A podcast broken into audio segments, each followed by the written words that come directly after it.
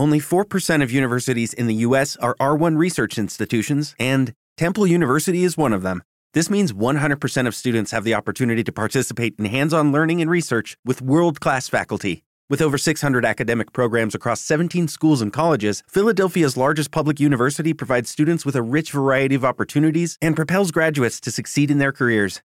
Temple University. Schedule a campus tour today at admissions.temple.edu/visit. Este podcast forma parte de Evox Originals. Disfruta de este avance.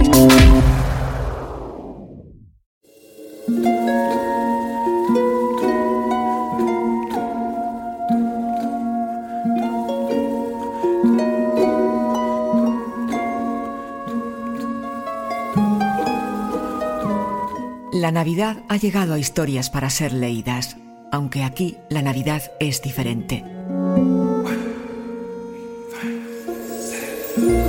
Está llena de terror, fantasía y ciencia ficción. Ve a dormir, si puedes, con un relato corto siguiendo el calendario de Adviento. Cada día, del 1 al 24 de diciembre, tendrás un regalo muy especial. Ábrelo.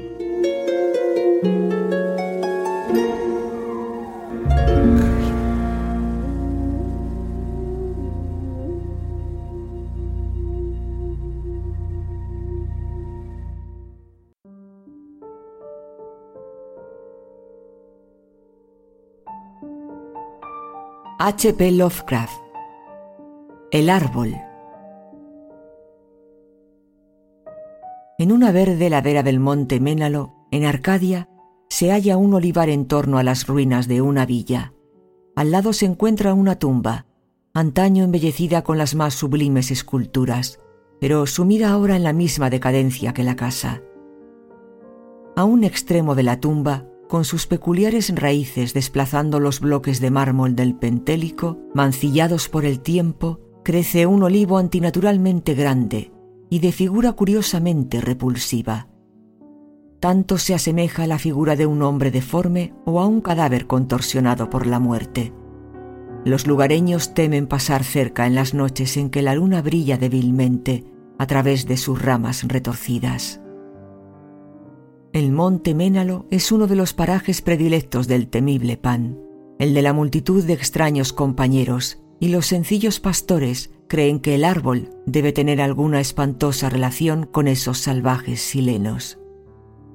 Pero un anciano que vive en una cabaña de las cercanías me contó una historia diferente. Hace muchos años, cuando la villa de la cuesta era nueva y resplandeciente, vivían en ella los escultores Calos y Músides.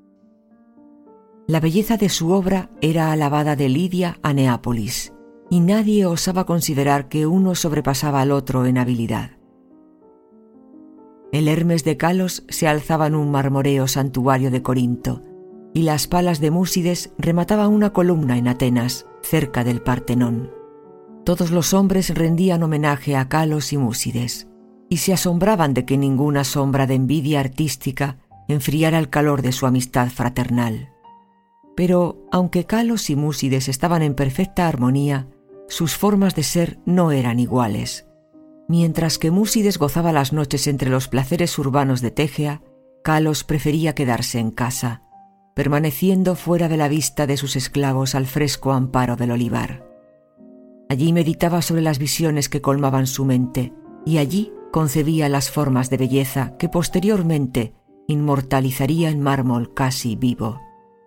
Los ociosos, por supuesto, comentaban que Calos se comunicaba con los espíritus de la arboleda y que sus estatuas no eran sino imágenes de los faunos y las driadas con los que se codeaba, ya que jamás llevaba a cabo sus trabajos partiendo de modelos vivos.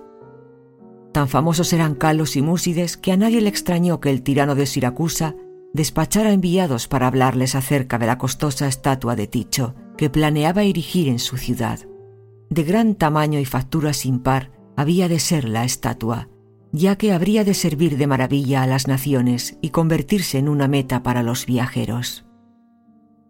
Honrado más allá de cualquier pensamiento, resultaría aquel cuyo trabajo fuese elegido, y Calos y Músides estaban invitados a competir por tal distinción. su amor fraterno era de sobra conocido, y el astuto tirano conjeturaba que, en vez de ocultarse sus obras, se prestarían mutua ayuda y consejo, así que tal apoyo produciría dos imágenes de belleza sin par, cuya hermosura eclipsaría incluso los sueños de los poetas. Los escultores aceptaron complacidos el encargo del tirano, así que en los días siguientes sus esclavos pudieron oír el incesante picoteo de los cinceles. Calos y Músides no se ocultaron sus trabajos, aun cuando se reservaron su visión para ellos dos solos. A excepción de los suyos, ningún ojo pudo contemplar las dos figuras divinas liberadas mediante golpes expertos de los bloques en bruto que las aprisionaban desde los comienzos del mundo.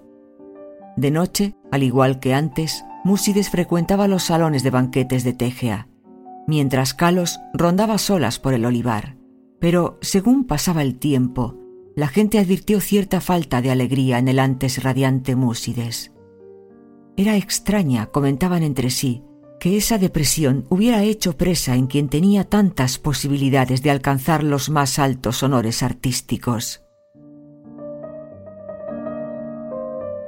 Muchos meses pasaron, pero en el semblante apagado de Músides no se leía sino una fuerte tensión que debía estar provocada por la situación.